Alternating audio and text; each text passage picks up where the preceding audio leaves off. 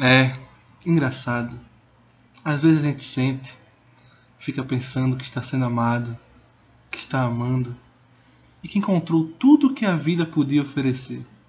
Em cima disso, a gente constrói nossos sonhos, os nossos castelos e cria um mundo de encanto onde tudo é belo. Até que a mulher que a gente ama vacila e põe tudo a perder. Olá, caros ouvintes, bem-vindos a mais um episódio do NBA Bar. Sabe por que essa abertura, Bruno? Não, me A- conta. ainda atrasou esse podcast. Eu ia ficar chateado, mas eu mereço, Bruno. Sabe por que eu mereço? Por quê? Porque eu coloquei Milwaukee Bucks 4x1 em cima do Brooklyn Nets. É, ali foi maluquice. Esse foi o meu palpite. Tá gravado. É, tá não pode registrado. apagar. Tá registrado. Quem ouviu o podcast da gente, ouviu eu, me ouviu esse animal falar que o Milwaukee Bucks ia ganhar de 4x1. Complicado. Começa o jogo 1, Jamie Harden sai com 50 segundos. Eu pensei, agora é que meu palpite vai pra frente. Agora é que meu palpite vai pra frente. O que acontece? Duas vitórias do Brooklyn Nets. Mas não é para isso que estamos aqui.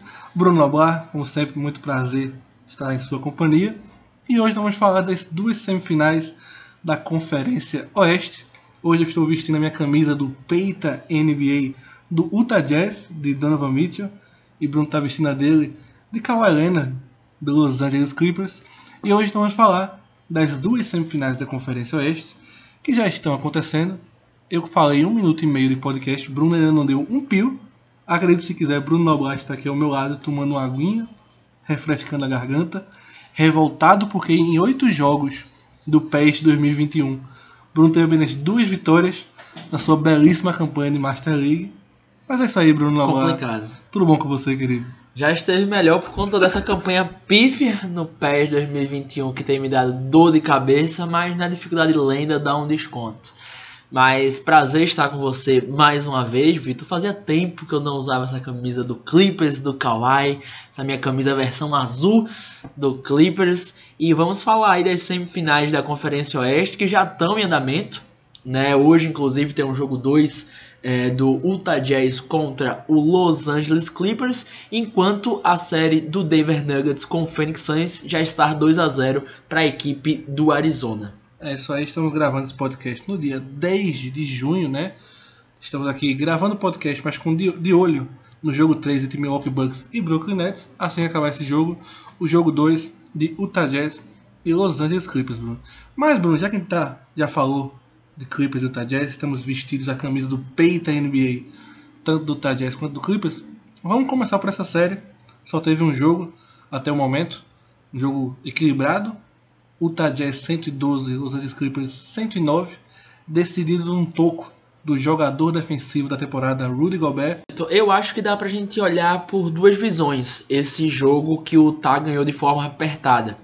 É, do lado do Clippers, é saber que perdeu por 3 pontos, com Paul George e Kawhi arremessando muito mal. Os dois não chegaram a fazer nem 20 pontos na partida. A gente viu até um comentário curioso, mandar um abraço pro Rodolfo Araújo que nos acompanha. Ele fez, rapaz, o Clippers estava tão mal, tão mal, que o Luke Kennard estava fechando o jogo. Ele estava fechando o jogo, pois é. Então, dá pra você olhar por esse lado, que o Clippers perdeu por apenas 3 pontos, com todo mundo dos Astros jogando mal. Só que do lado do Utah Jazz, você imagina que você ganhou. O Donovan Mitchell teve uma noite de gala, com 45 pontos, botou o time nas costas. E o Utah Jazz conseguiu vencer sem o Mike Conley. Né, que foi desfalque nesse jogo de número 1. Então acho que tem pontos positivos das duas equipes. O Clippers olha pelo lado de que se o Kawhi jogar um pouquinho melhor, pode vencer. E o Utah sabe que com o Mike Conley já conseguiu vencer sem ele. Então, se ele voltar também, pode facilitar a vida é, da equipe do Donovan Mitchell. Mas foi um jogo muito interessante, Vitor. O primeiro quarto deu calo na vista desse jogo. Deu calo na vista. O Utah Jazz errou 20 arremessos consecutivos. Né? Foi triste, foi triste de assistir. Tanto que o cestinho do primeiro quarto foi o Luke Kennard com 9 pontos, com 3 bolas de 3. E o detalhe já para começar a citar dessa série é que o Clippers trouxe alguns jogadores de volta que não atuaram na série contra o Dallas Mavericks, né? Até porque o Luca não deixava, né? O Luca Doncic, toda vez, por exemplo, que o Zubat estava em quadra, o Luca tirava proveito. E ele fez a mesma coisa contra o Beverly, que querendo ou não é um bom marcador, mas o Luca estava passando por cima, né, por conta do, do seu tamanho. E o próprio Luke Kennard, né, que foi um cara que estava esquecido na série contra o Dallas, mas só voltou é, no jogo 7. Então são pontos é, interessantes aí, curiosos, que a gente já pode citar desse jogo 1 entre Utah e Clippers. É isso aí, como você falou, né, o Donovan Mitchell foi o sexto na partida com 45 pontos e 5 assistências, né? Arremessou 30 bolas e acertou 16, né? Foi um jogo incrível. E o Kawhi e o Paul George, você falou, Bruno, é, o Paul George terminou com 20 pontos, né? Mas teve uma noite terrível de chute, acertou apenas 4 arremessos de 17 tentados e o Kawhi Leonard terminou com 23 pontos em 9 de 19 Fizeram também. mais de 20 ainda. Ainda eu fizeram fiquei mais com a impressão 20, que é. um tinha sido 19 e outro 18, mas era até bom olhar o, o box score por isso. Mas realmente, um aproveitamento de arremessos muito abaixo do que a gente esperava, né? E acho que, Bruno, vai ser uma série longa, né? A gente sabe que o Clippers aí veio de uma série cansativa contra o Dallas Mavericks, teve apenas dois dias para descansar para esse jogo 1 da série. Mas seu palpite, Bruno, quer saber seu palpite, já que agora é mais fácil dar palpite com um jogo a mais, né? Porque É verdade. depois que eu errei Milwaukee Bucks e Brooklyn Nets, eu prefiro dar palpite já com a série ainda, ainda é melhor pra mim. Faz bem pra minha Sim. saúde mental. Com certeza. Depois que, que a bola começa a quicar, fica mais fácil. Mas é interessante, Vitor. Eu acho que a série ela pode ser até mais curta do que a gente pensa, muito pela questão da energia. E eu vou até fazer uma analogia com a questão do Denver Nuggets e- Phoenix Suns, por exemplo. A gente viu uma série de seis jogos entre Denver e Portland, onde eu vi o Denver deixando tudo que podia em quadra e conseguiu vencer uma série bem complicada. Essa série que já está indo contra o Fênix, que a gente vai falar um pouco mais à frente, o Fênix igualou a força de vontade, a, A força energia. física, a energia e tá sobrando porque o Denver não tá conseguindo ser assim o jogo inteiro. Então talvez pro Clippers isso seja muito pesado durante a série. O time do Utah, sem dúvida nenhuma, ele é melhor do que o Dallas Mavericks. E o que preocupa, eu acho que muito o torcedor do Clippers é o seguinte: é você tá deixando, deixando entre aspas, sempre que a estrela do outro time consiga acabar com você. O Dallas só tinha o Luca para fazer o time jogar e o Luca conseguiu média de quase triple-double com mais de 35, enfim. E no primeiro jogo, já contra o Donovan Mitchell, o Donovan faz 45 pontos. Então isso é muito complicado. Claro que é muito mérito da outra estrela, mas você precisa ter uma forma de, entre aspas, parar essa outra estrela. Você precisa dobrar, você precisa fazer o time adversário jogar. E o Clippers não está conseguindo fazer isso. Então eu tô curioso em saber se o Clippers vai ter fôlego e vai conseguir parar o Donovan Mitchell, porque senão, até por energia, Vitor, a gente pode ver o Tá vencendo por 5 essa série. Exato, Bruno, porque assim como aconteceu na série do, do Los Angeles Clippers com o Dallas Mavericks, a gente viu principalmente nos últimos dois jogos o Kawhi Leonard tendo que marcar o Don't na parte defensiva e ser decisivo na parte ofensiva. Eu acho que o Kawhi pensou, talvez nessa série do Utah Jazz eu não tenha tanto que marcar o Donovan Mitchell, mas o Donovan Mitchell já deu o recado no primeiro jogo, 45 pontos. Se o Kawhi não vier me marcar, quem vier me marcar que não for o Kawhi, o Donovan Mitchell vai passar por cima. E assim, o detalhe é exatamente isso, porque tem séries que você joga terça-feira e descansa quarta, quinta para começar o segundo jogo 2 na sexta. Essa série praticamente não teve isso, né? Eles jogaram o jogo 2 no domingo, já entraram no jogo 1 um na terça-feira e agora já na quinta-feira vão entrar de novo. Então isso pode pesar, essa falta de descanso, digamos assim, para a equipe do Clippers é, faz com que o Kawhi teve uma noite de arremessos muito ruim no jogo 1. Mas vamos lá, Vitor, tem a questão do Mike Conley também. Eu acho que se o Conley não voltar, o Clippers também tem uma grande possibilidade aí de tirar proveito dessa ausência. É isso aí. E ainda falando, do Donovan Mitchell, né? Hoje até o nosso Twitter foi bem animado, que eu coloquei uma postagem do top 5 que o Damon Green, jogador do, do Golden State Warriors, postou. Ele fez o top 5 de jogadores com menos de 25 anos. Ele colocou o Devin Booker, quer dizer, em primeiro colocado o Luka Doncic, o segundo o Devin Booker, em terceiro o Jason Tatum, o quarto o Zion Williamson e o quinto o Trey Young, Bruno. E aí todo muitas pessoas concordaram, mas muitas pessoas vieram falar assim: e o Donovan Mitchell, que também tem menos de 25 anos. Eu acho que é subestimar o Donovan Mitchell, porque assim, existe um certo preconceito da liga com o Utah Jazz. O LeBron James fez questão de deixar isso claro, né, na questão da escolha dos jogadores do All-Star Game. Game. Então eu acho que por certa forma a liga olha pra eles de uma forma então o Donovan Mitchell é um cara que, querendo ou não, no playoffs passado já fez dois jogos de 50 pontos, né? É um cara que, beleza, perdeu na primeira rodada, mas mostrou todo o seu potencial. E mais uma vez, ele levou o Utah Jazz ao primeiro colocado da Conferência Oeste. Então, beleza, vamos, vamos respeitar um pouco o que o Donovan Mitchell tá fazendo. É, eu sei que o Damon Green quis dizer isso em termos de talento. Talvez o jogo do Trae Young realmente seja mais vistoso, mas subestimar o Donovan Mitchell, para mim, eu vejo de uma maneira incorreta. É, não sei também qual lugar eu colocaria ele nesse top 6, né? Colocando o Donovan Mitchell em sexto na, na lista do Damon Green. Mas para mim ele tem que estar tá aí, pelo menos, entre os quatro primeiros. Ah, eu vou ser bem sincero, acho que tá todo mundo muito no hype do Trae Young e é totalmente justificado. Plausível. Porque o Trae Young fez uma série incrível contra o New York Knicks, foi um jogo incrível, jogo 1 contra os Philadelphia 76ers. É um grande jogador, com certeza, mas se você pegar a regularidade do Donovan Mitchell numa temporada regular e comparar a Trae Young, é outra coisa, sabe? Então, lógico, o Trae Young até me surpreendeu jogando tão regularmente na, nos playoffs, mas acho que num nível de temporada regular, mais playoffs, vendo todo esse conjunto, para mim o Donovan Mitchell está acima do Trae Young no momento. E tá jogando muita bola, tá jogando muita bola, assumiu a liderança. O único jogo que perderam nos playoffs foi com o Donovan Mitchell fora, né, no jogo 1 contra o Memphis.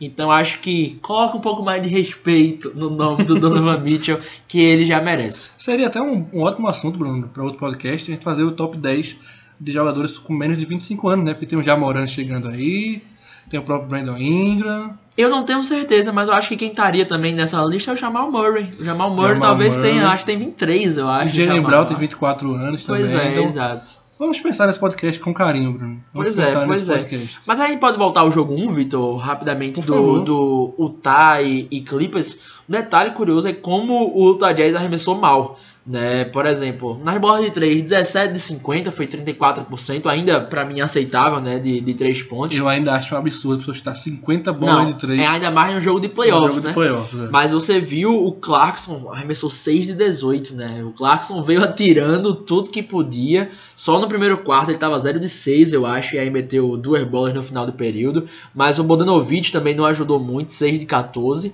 Então o Tá, se quiser facilitar a série, como eu falei, ele precisa ter noite melhor desses coadjuvantes. É isso aí. Vamos para outra semifinal? Ainda não. Tem dar nosso palpite. Palpite. Exatamente. Então, Depois dessa vitória no jogo 1, qual é o seu palpite para essa série, Bruno? Eu acho que a gente vai para pelo menos seis jogos, Vitor. E eu ainda vou colocar a vitória do, do Time 6. Mas ainda acho que é uma série muito incógnita. Falta muito aí da energia do Clippers. Para esse jogo 2 já vai ser diferente. E também quando o Mike Cullen volta. É, meu palpite, Bruno, também vai ser pro Utah Jazz, mas eu acho que em sete jogos. Eu acho que vai ser mais uma série que o físico vai pesar pro Clippers. Né? Não é fácil ganhar duas séries seguidas, levando até jogo 7. E infelizmente para mim, né, eu gostaria muito de ver o Clippers chegando pela primeira vez na final da Conferência Oeste, mas eu acho que o Utah Jazz vai passar. Eu acho que tem um conjunto mais entrosado que o do Los Angeles Clippers, então eu acho que vai dar o Utah Jazz nessa série. Na outra semifinal, Bruno, já tivemos dois jogos. Phoenix Suns abriu 2 a 0 contra o Denver Nuggets. Dois jogos no Arizona, com a torcida fazendo a festa. Teve ah, Ola no jogo 2. Que lindo. Teve torcedor sub-14, gordinho, tirando a camisa e fazendo a festa. E Bruno, como é bonito ver Chris Paul, CP3 em quadra, Bruno. Não, ver Chris Paul em quadra é um privilégio, é um privilégio. A visão de jogo do CP3 é algo fantástico, né? E parece que ele consegue fazer todo mundo melhorar a sua volta. É, se parar para pensar, o Fênix tem dois caras como protagonistas, né? O Chris Paul e o Devin Booker. Mas os coadjuvantes estão jogando no nível porque o Michael Bridges, né, que no jogo de número 1 foi o cestinha com 23 pontos, fez 13 pontos no, no terceiro período, diga-se de passagem, ele não fez uma boa série contra o Lakers. O Lakers é um time que defende melhor do que o Denver, então ele teve dificuldade. Nessa série ele já está sendo um ponto muito crucial para a equipe do Denver. Tem um Crowder, né, que mais uma vez defende muito bem, e tem noite que é arremessador de 10, mas também quando tá. E para mim um fator crucial para essa série se chama DeAndre Ayton. O que o Ayton está conseguindo é diminuir o impacto do Nikola Jokic. Ele tem conseguido, acho que, números de bater de frente com, com o que o Jokic vem fazendo e você forçar com que o Jokic fique defendendo toda noite com intensidade, ele também não tem. Então, o, o Fênix também chegou de uma série intensa contra o Lakers, mas jogando em casa você tem mais energia do que seu adversário. Então, eu acho que o Denver conseguiu bater de frente por dois quartos nos dois jogos. E o segundo tempo, o Fênix é, conseguiu passar o, o, caminhão, né, digamos assim. Você falou do André Ayton, Bruno. No jogo 1, ele fez 20 pontos e 10 rebotes E no jogo 2, ele fez 15 pontos e 10 rebotes. E o que eu acho mais interessante, Vitor, veja só. É, obviamente o DeAndre Ayton não é mais pivô do que o Anthony Davis, assim, né? O Anthony Davis é, é mais completo. Mas o que acontece? Na série ano passado de Lakers e, e o Denver, foi 4 a 1 para a equipe do Lakers, o Anthony Davis estava numa fase espetacular, estava jogando no nível de protagonismo que o LeBron estava. E atrapalhou, claro, a vida do Denver. E o DeAndre Ayton, ele consegue ter um jogo físico, porque o Anthony Davis também arremessa muito de média distância, arremessa muito de fora. Só que ele obriga o Nikola Jokic a ir para esse contato físico que o Nikola também não é muito acostumado.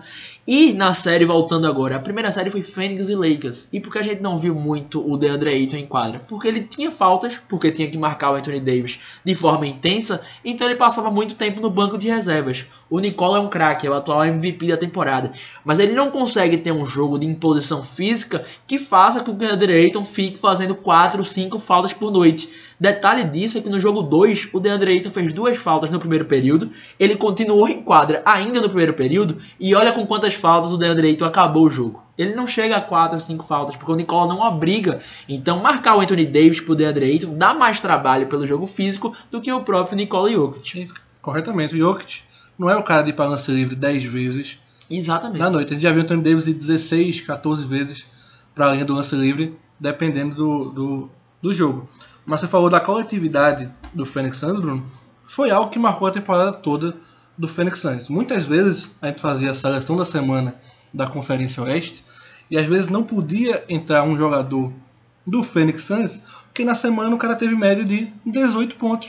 Então teve semanas que o Bridges teve média de 18, 18 pontos. Teve semana até que o, nova, o segundo anista, o Cameron Johnson, teve semanas muito boas. Então teve semanas que o Chris Paul foi muito bem, o Devin Booker foi muito bem. Mas muitas vezes, nessa temporada, você abriu o boy score, né, a análise estatística dos, dos pontos do Phoenix Suns e tinham vários jogadores fazendo pelo menos 10, 11 pontos. Para ter noção, no jogo 1, que o Phoenix venceu por 122 a 105, ele teve 7 jogadores anotando pelo menos 7 pontos, certo? Ele teve 4 jogadores anotando pelo menos 20 pontos. Veja como foi o jogo 1. Devin Booker com 21 pontos, DeAndre Ayton com 20 pontos, o Chris Paul com 21 pontos e o Bridges com 23 pontos. No jogo 2, Bruno Noblar, que o Phoenix Suns venceu por 123 a 98, ele teve 5 ele teve 9 jogadores, 9 jogadores com pelo menos 7 pontos na partida. Devin Booker 18 pontos, Chris Paul 17 pontos, Bridges 16, DeAndre Ayton 15, Torrey Craig 10 e DeAndre Ayton 15. Ela teve do banco Cameron, Jensen, Cameron Johnson com 7, Saric com 8 e o Cameron Payne com 7. Então é um time muito coletivo. E quanto mais coletivo é um time da NBA, assim como o próprio Utah Jazz, é mais difícil de se marcar. E sabe o que é interessante? Aí eu vou, eu vou tocar num, num ponto de uma comparação que pode ser até polêmica. Vários times da NBA têm dois protagonistas. Ótimo. Lakers com Anthony Davis e LeBron James. O Portland com Lila e McCollum. Só que o Fênix ele joga de uma forma que tanto o Chris Paul quanto o Booker eles conseguem não só pontuar, mas como criar para os outros jogadores. O Chris Paul está sendo decisivo em qual, qual, quarto da partida que o Chris Paul foi decisivo no jogo 1 e no jogo 2? No quarto período. No último período. Ele não forçou seus arremessos, ele confiou no jogo todo, nos seus coadjuvantes, mas no quarto quarto botou a bola debaixo do braço para pontuar. O Devin Booker, Vitor, que é um cracaço, o Devin Booker tem potencial na temporada regular para ter média de 26, 27 pontos.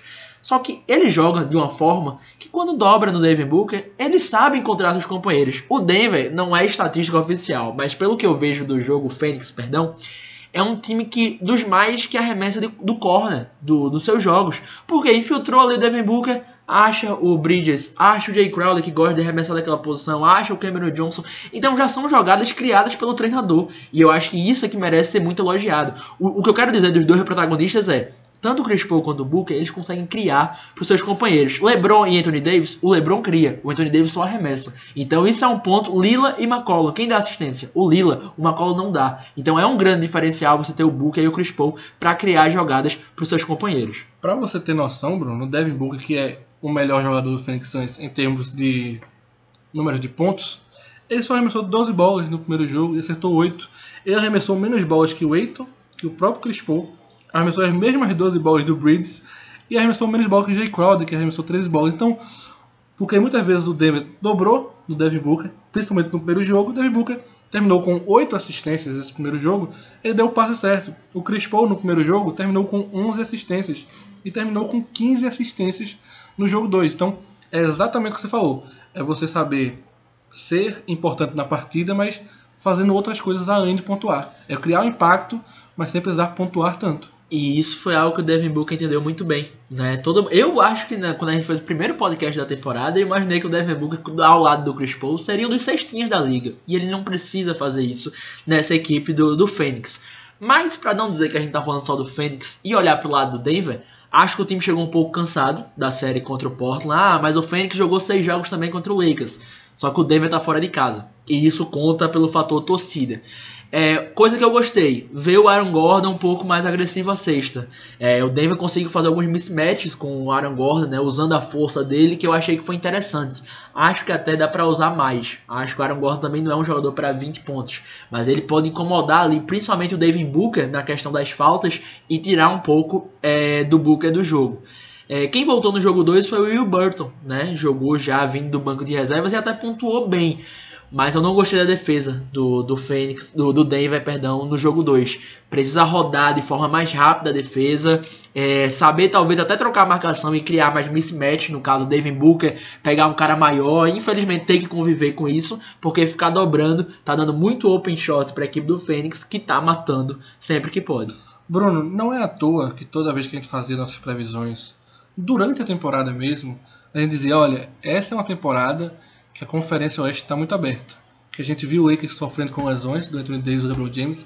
A gente sabia que o Lakers ia terminar em sexto, sétimo, oitavo.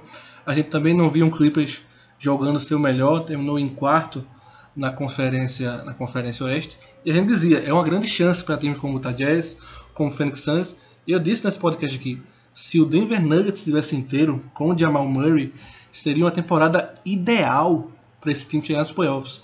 Se o Jamal Murray tivesse é, sem a lesão dele, eu acho que o Denver poderia chegar até na final da NBA. Mas realmente, sem o Jamal Murray, você pede pra, você já tem o Jokic e aí você não tem um segundo cara com tanta regularidade. Porque o Michael Porter Jr. pode fazer 40 pontos numa noite? Ele pode fazer 40 pontos numa noite. Mas ele pode fazer 40 pontos numa noite na noite seguinte ele fazer 5 pontos. Pois é. Então, é de lua, como é de gosta lua, de dizer. Como a gente chama, ele não tem essa regularidade que o Jamal Murray tinha. Então, ontem mesmo no jogo 2 contra o, o Phoenix Suns, o Jokic terminou o jogo com 23 pontos. Os quatro titulares da equipe do Denver Nuggets somados fizeram 26. É muito pouco. Então é muito pouco, muito pouco para ajudar o Jokic. E eu até falei com você, Bruno, em off sobre isso, né? Que a gente tem que dar muito valor ao Denver Nuggets ter passado pelo Portland Trail Blazers. Porque passar pelo Portland sem o Jamal Murray é muito difícil. É uma demonstração muito grande de poder. É uma demonstração muito grande assim, do conjunto. E eu acho até por isso mesmo que o, o Portland vai fazer a sua reconstrução na equipe, né? Já admitiu o treinador Terry Stotts e deve vir muitas trocas por aí, porque o Portland sabia, tipo, eu tô pegando o Denver, ser o segundo melhor jogador do Denver, e mesmo assim eu não consegui vencer esse time. Então realmente foi decepcionante pro Portland ter perdido essa primeira série pro Denver Nuggets. Você até apostou 4 a 2 pro Portland, porque o Portland estava completo Exatamente. e o Denver estava sem o Jamal Murray, e mesmo assim o Denver deu um jeito de vencer muito porque ninguém conseguia parar Jokic. Mas- Me lembrou até uma série de dois anos atrás, três anos atrás, onde o Portland não conseguiu parar o Anthony Davis. Né? Foi até uma série que o Pelicans varreu o Portland, Varreu, varreu 4x0. foi com o Rajon Rondo e Anthony Davis, e o Portland não tinha ninguém para marcar o Anthony Davis. E aqui o Portland não tinha ninguém para marcar o Jokic. Então esse, o Jokic foi o fator decisivo dessa série, né? E aí teve essa decepção muito grande do Portland, mas eu acho que o Denver chegou no seu limite. Eu acho que daí não dá mais para passar porque a coletividade do Phoenix Suns tá falando mais alto. E assim, eu acho que o Portland até tinha potencial para ser um coletivo desse jeito. Mas durante toda a temporada o Portland mostra que é irregular. E o Phoenix é regular nesse ponto para fazer os seus coadjuvantes jogarem. Em termos de o que é que o Denver pode fazer diferente. Questão física, o Denver tem que desacelerar o jogo. O primeiro tempo do jogo tá sendo um ritmo muito forte que o Denver não tá aguentando repetir no segundo. Então desacelera o jogo. Agora, a defesa do Fênix é boa. Então o Denver tem que igualar também na sua parte defensiva.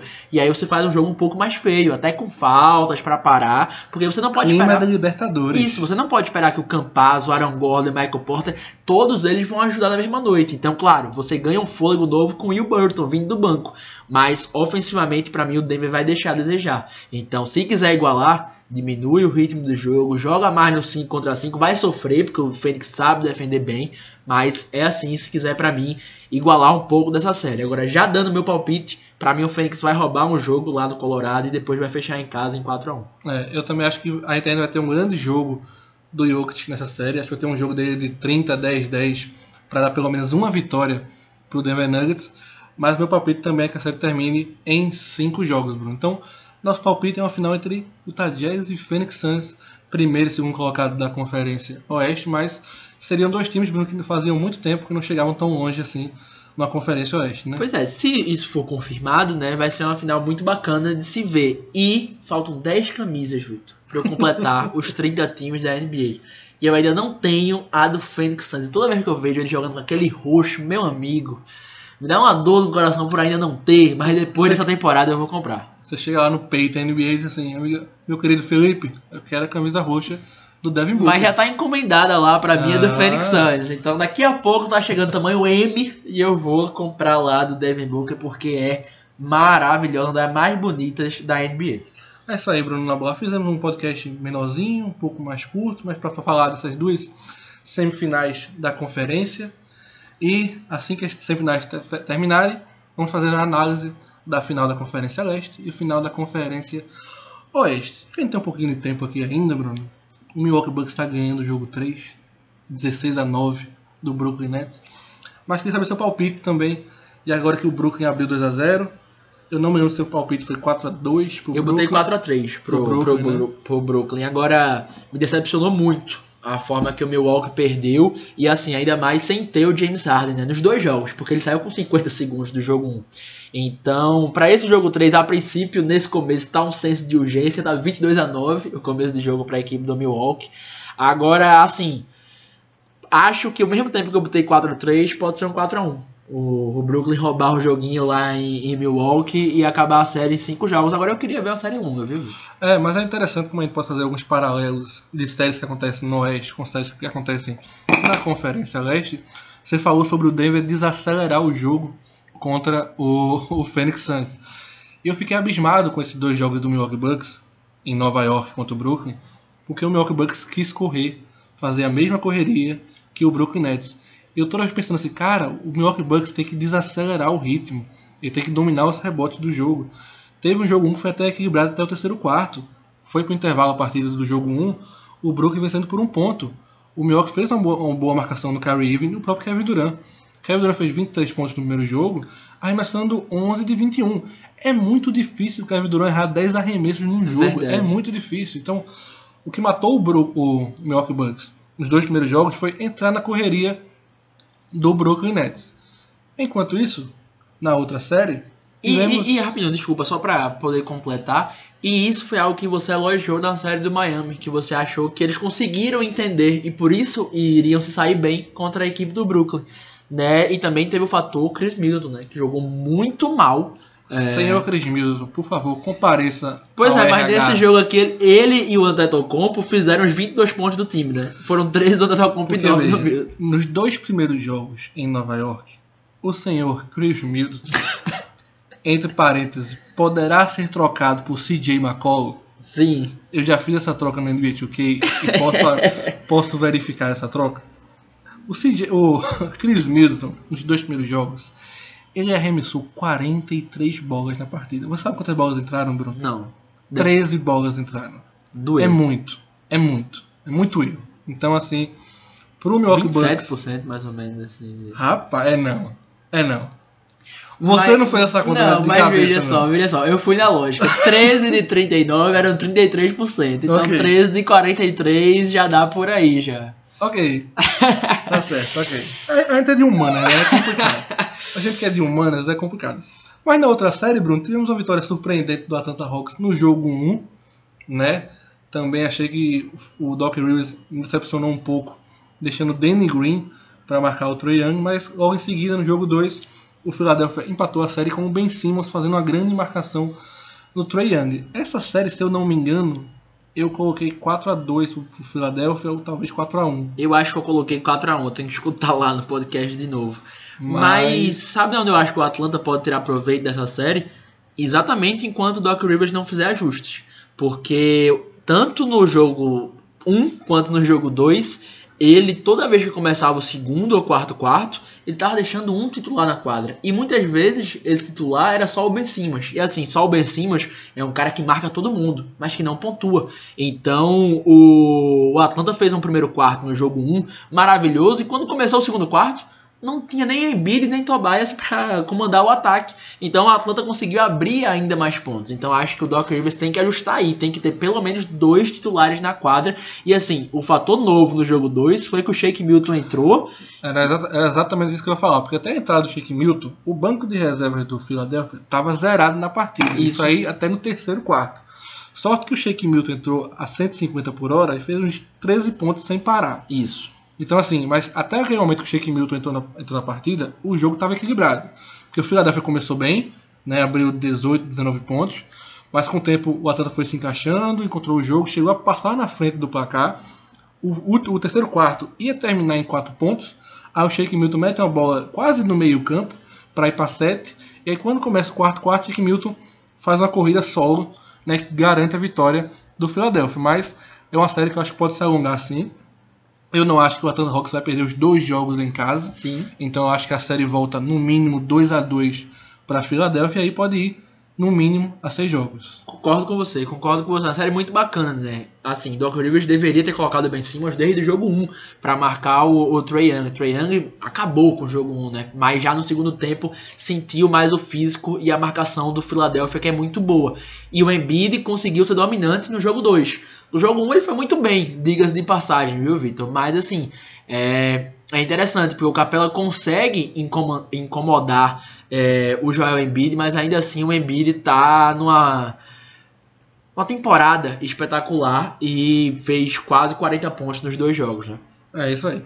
Cara, se o Embiid não tivesse jogando essa série, poderia estar 2 a 0 pro Atlanta Hawks com duas vitórias fora de casa. Então foi bom que o Embiid voltou pro Philadelphia e tá ajudando realmente muito a equipe do Doc Rivers. Quer uma curiosidade, Vitor, enquanto a gente tá acabando o podcast? Sim. A gente tá vendo o primeiro quarto agora, né? 30 a 11 pro Milwaukee Bucks contra o Brooklyn Nets.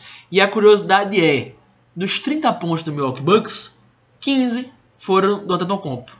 E 15 foram do Chris Middleton. Ninguém mais pontuou na equipe do Milwaukee Bucks. E foi algo, que eu falei no podcast, né? No podcast passado, da semifinal da Conferência Leste, que ou não, ninguém no Brooklyn Nets tem a capacidade física de parar o Antetokounmpo. Talvez o Jeff Green, que está machucado e não pode jogar, poderia parar o Antetokounmpo. Então, realmente, o que a gente viu nos dois primeiros jogos em Brooklyn foi o Milwaukee Bucks, depois da derrota no jogo, muito nervoso. Pareceu até o, o Milwaukee Bucks da bolha da Disney, com ninguém com confiança para arremessar. O Antetokounmpo pisando na própria perna, correndo, fazendo turnover, escorregando e tudo mais.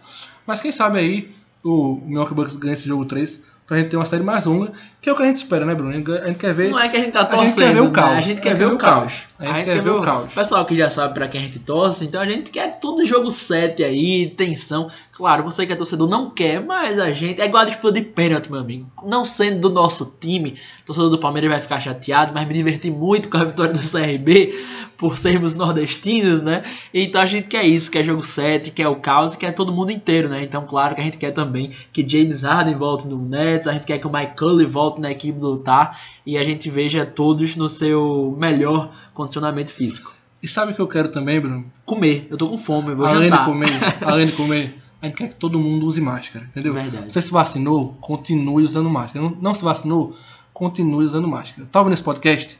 Usa a porra da máscara. Show.